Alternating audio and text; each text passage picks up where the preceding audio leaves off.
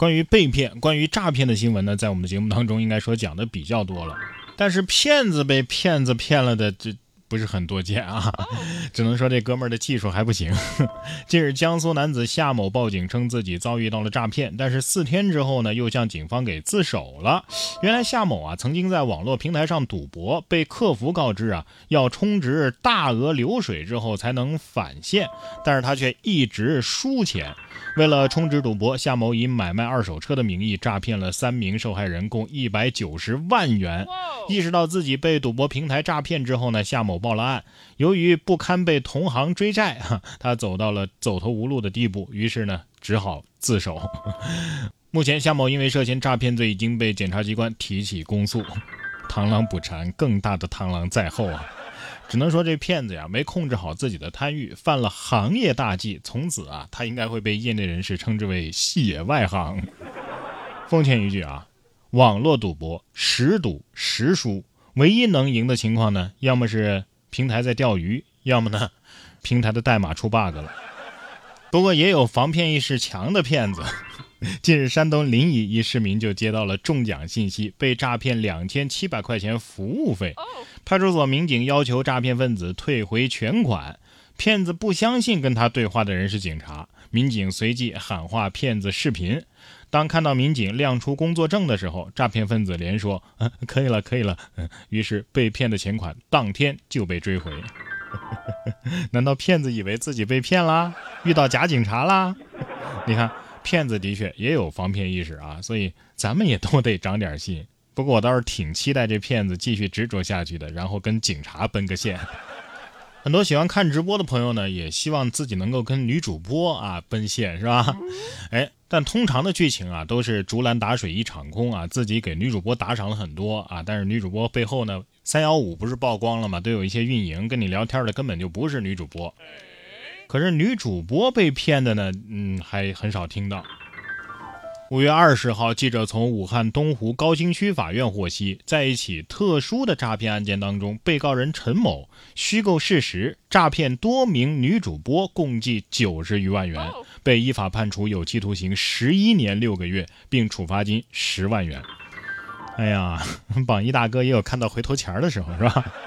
你可以骗我感情，但是你不能骗我钱呢。你可以拿假照片、高度美颜视频来骗我，但是你不能用素颜来吓我，是吧？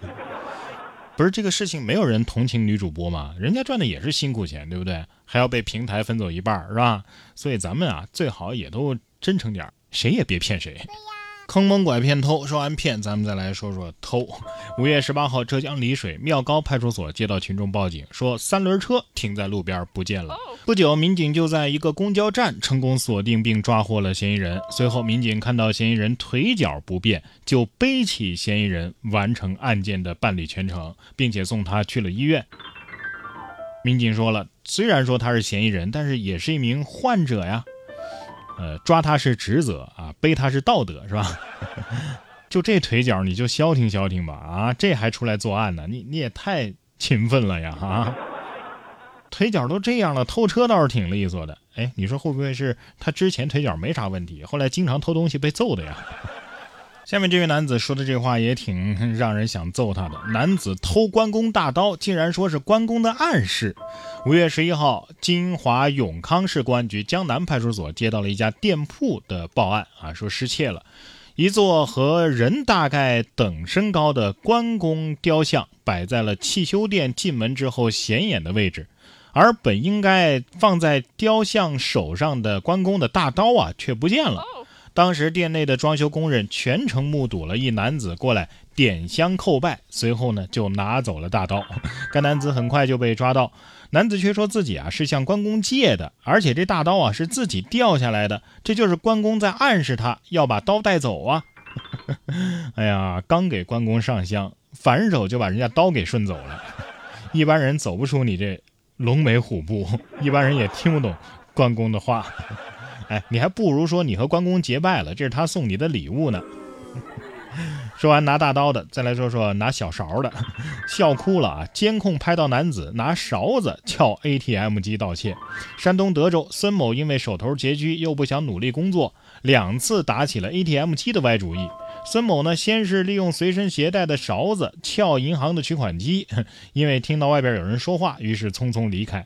五月五号呢，孙某再次拿水果刀啊撬这个自动取款机的保护罩，被工作人员发现之后呢逃离。